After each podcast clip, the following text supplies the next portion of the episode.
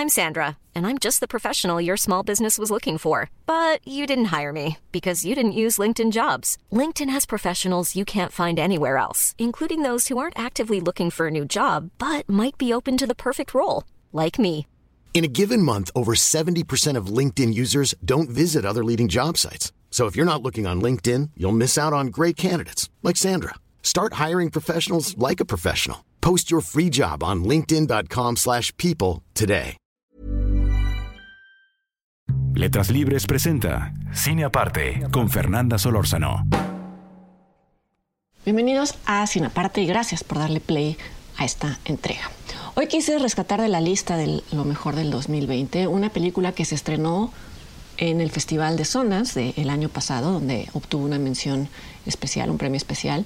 Pocas semanas después concursó en el Festival de Berlín y ahí obtuvo el Oso de Plata, que es el segundo premio más importante de este festival. Y me refiero a la película Never, Rarely, Always, Sometimes de la directora estadounidense Elisa Hitman. Este título se traduciría al español como Nunca, rara vez, a veces, siempre. Y es así como aparece ya en las plataformas en las que puede rentarse. Y me parece muy bien que se haya respetado la traducción literal, aunque en un principio esta frase puede sonar un poco críptica, queda perfectamente explicada en la que es quizá la secuencia más importante de la película. Nunca, rara vez, a veces siempre, habla de los obstáculos visibles y a veces no tan visibles a los que se enfrenta una joven de 17 años llamada Autumn, a partir de que sospecha que está embarazada y decide interrumpir este embarazo. Al comprobar que en su natal Pensilvania no le va a ser posible eh, realizar este procedimiento sin la autorización de sus padres, viaja a un estado en donde hay una organización o varias organizaciones que la pueden ayudar, como es el caso de Nueva York. Autumn es interpretada por Sidney Flanagan en su primer trabajo como actriz y vale la pena tomar en cuenta que es su, su debut, sobre todo en la escena que explica el título de la película nunca, rara vez, a veces, siempre, son las opciones con las que Autumn puede responder a las preguntas que le hace una trabajadora social en la organización a la que acude que son preguntas sobre su historia sexual y sobre cómo han sido sus relaciones de pareja. Esto último con la finalidad de saber si ha sido víctima de violencia sexual. Como se podrán imaginar, es una escena difícil y la cámara permanece siempre frente al rostro de Autumn. Es una escena que se filmó sin cortes y que quedó a la primera toma, lo cual, como mencionaba, vuelve todavía más admirable el hecho de que este sea el debut actoral de Sidney Flanagan. Antes de seguir hablando de, la trama y de los obstáculos que enfrenta el personaje, quisiera hablar del elefante en la habitación para entonces poder sacarlo y que ya no estorbe. Y me refiero al hecho de que cuando una película, como es el caso de esta, habla de aborto, del aborto, genera comentarios que tienen que ver con la postura de cada quien sobre el aborto y acaban siendo comentarios viscerales, ya sea a favor o en contra, que no tienen nada que ver con la evaluación o la, o la apreciación de la película misma siendo esta evaluación el propósito de un espacio como cine aparte. Aquí el punto no es debatir posturas personales, sino comentar la eficacia o no, en otros casos, con la que una directora narra una historia donde uno de los elementos, uno de los elementos es, el aborto, ni siquiera es su tema central. Como decía al principio, el tema de nunca, rara vez, a veces siempre, es la adversidad que enfrenta la protagonista cuando decide no ser pasiva ante su circunstancia y dar los pasos que ella considera los adecuados.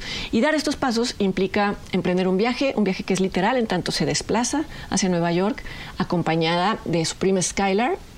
Y también es un viaje interno, porque en el camino ambas chicas se vuelven aún más conscientes de lo que eh, está en su contra y esta conciencia las va a transformar.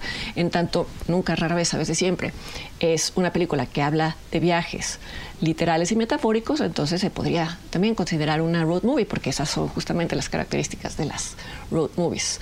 Esta película tiene mucho en común, creo, con The Assistant, la asistente de Kitty Green, que fue la primera película que comenté en el año, y ya desde aquella vez decía que esta película pintaba para ser una de mis favoritas del 2021, y la prueba de ello es que siempre vuelvo eh, refiriéndome a ella, tiene, tienen en común ambas películas que en vez de presentar a un antagonista con nombre, cara, apellido y con presencia en la película, muestran que el antagonista de ambas protagonistas es más bien un sistema y un entorno. En el caso de The Assistant no se muestra al productor de cine que acosa sexualmente a las mujeres con las que trabaja, que abusa de ellas, porque el punto de no hacerlo, de, de no mostrarlo, de no centrar atención en él, es, es afirmar o sugerir que cuando un hombre poderoso abusa de su poder, suele haber una red de complicidades que se lo permiten, tan solo en algunos casos por el solo hecho de mirar hacia otro lado. En el caso de Nunca, rara vez, a veces siempre, hay una decisión, me parece muy clara, de la directora, de tampoco mostrar al, hombre, ni de, al hombre o al chico que embarazó a Autumn, ni, de, ni, siquiera de aludirlo. Y eh, creo que es porque, como en el caso del asistente, el punto es mostrar todo aquello que alrededor de la joven que la hacen sentir que no puede actuar en el mundo en el que, en el que habita. A lo largo de la película hay un constante bombardeo de mensajes que apuntan hacia esto y no ocupan un primer plano estos mensajes, porque en el mundo real tampoco ocupan un primer plano y esto es lo que los vuelve tan difíciles de identificar y de combatir. No voy a mencionar todos los ejemplos y todos los mensajes presentes en la película, pero sí algunos de ellos. El más claro son las burlas de los compañeros de escuela de Autumn unos eh, gestos, palabras, burlas que refuerzan el discurso de que una mujer debe de avergonzarse de su vida sexual. Otro ejemplo que da lugar a una escena muy incómoda es aquella escena en la que el padrastro de Autumn acaricia a la perrita de la familia y mientras lo hace le dice eh, a la perrita que le gusta ser acariciada porque es una perrita fácil, una slot la llama. Obviamente eso no sugiere que el hombre tenga tendencias ofílicas ni nada por el estilo, sino que eh, sirve para reforzar lo que ya sabemos, que hay un tipo de lenguaje misógino que tiene por objetivo denigrar el placer femenino. Hay que notar que en esta escena en esta escena, cuando este padrastro llama así a la perrita, lo hace mirando de reojo a Autumn, lo cual podría sugerir que ella ha sido abusada por su padrastro, ya que en la escena posterior, donde habla de su vida sexual, deja ver que ha sido víctima eh, de, de, violencia sexual, que ha sido forzada una o algunas veces. Vamos, eh, casi sobre recordar que los ataques verbales a la sexualidad femenina son una de las formas más recurrentes, más frecuentes y más desafortunadas de descalificar a las mujeres que deciden interrumpir su embarazo. Y por eso es tan acertado que estén incluidas dentro de esta película. Pero hay otra forma, hay varias otras formas en las que muestra la historia cómo en gestos cotidianos algunos hombres despliegan actitudes de posesión hacia otras mujeres, incluso si no las conocen. Hay una escena en el primer acto de la película en la que el supervisor de el supermercado en el que trabajan las dos chicas, le dice a la prima de Autumn que no, que no se va a ir temprano del trabajo porque si lo hace, cito, lo va a hacer sentirse solo, fin de la cita. Y es una línea de diálogo que parecería no tener importancia, pero es un ejemplo muy claro del chantaje emocional que algunos jefes ejercen sobre las mujeres que trabajan para ellos, y que es totalmente inapropiado, totalmente fuera de lugar. Es una línea de diálogo que incluso podría eh, pertenecer al guion de, The Assistant. Si vieron esa, esa película, si vieron la cápsula, eh, recordarán que comentaba que en los espacios, en algunos espacios de trabajo, se espera que las mujeres cumplan con roles afectivos o con roles relacionados con lo doméstico. Esto es justo lo que sucede en la escena del supermercado. Para no saturarlos más, menciono otro ejemplo que me parece muy poderoso. Es la escena en la que las chicas van eh, viajando en autobús hacia Nueva York y junto a Skylar va un chico que desea entablar conversación con ella y para hacerlo la toca, la toca, le pone eh, la mano sobre el brazo. Y la cámara de Elisa Hitman hace un acercamiento de esta acción y lo hace para resaltar un gesto que es increíblemente frecuente y también es increíblemente invasivo. Habrá quien crea que no era un momento que valía la pena que, de resaltarse visualmente, que no era tan importante. Creo que la directora invita a quien piense esto a considerar que tocar a una desconocida aún de forma amistosa, implica asumir que se tiene derecho a hacerlo. El problema no es tanto el contacto, sino la presunción de que se tiene derecho. Es un sobreentendido que deriva en otros sobreentendidos todavía más graves, con consecuencias mucho más graves. Como estos ejemplos hay decenas en la película y el efecto es acumulativo. Creo que no exagero si digo que la trama que se ocupa del procedimiento del aborto es secundaria a esta otra trama que se desarrolla en, escenas y en momentos aislados.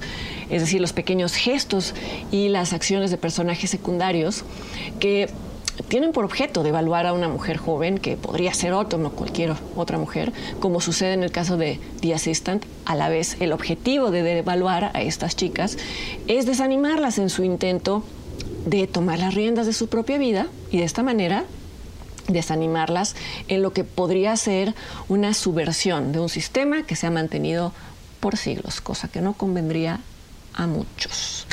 Siempre me despido invitándolos a la siguiente entrega de Cine Aparte, los invito una vez más, pero además ahora me emociona contarles que a partir de esta entrega Cine Aparte también podrá escucharse en formato podcast en las principales plataformas. Ustedes que conocen este espacio sabrán que hemos construido una comunidad muy propositiva, algo que es muy poco frecuente en el mundo de las redes sociales, en las que en donde impera el insulto y el caos. Y ya que vimos que lo contrario era posible, eh, quisimos ampliar la comunidad y ofrecer cine aparte en, en otros formatos. En la descripción del video les dejo los enlaces a las plataformas en las que Cine Aparte estará disponible en cualquiera de sus formatos. Espero que me acompañen la siguiente semana. Hasta entonces.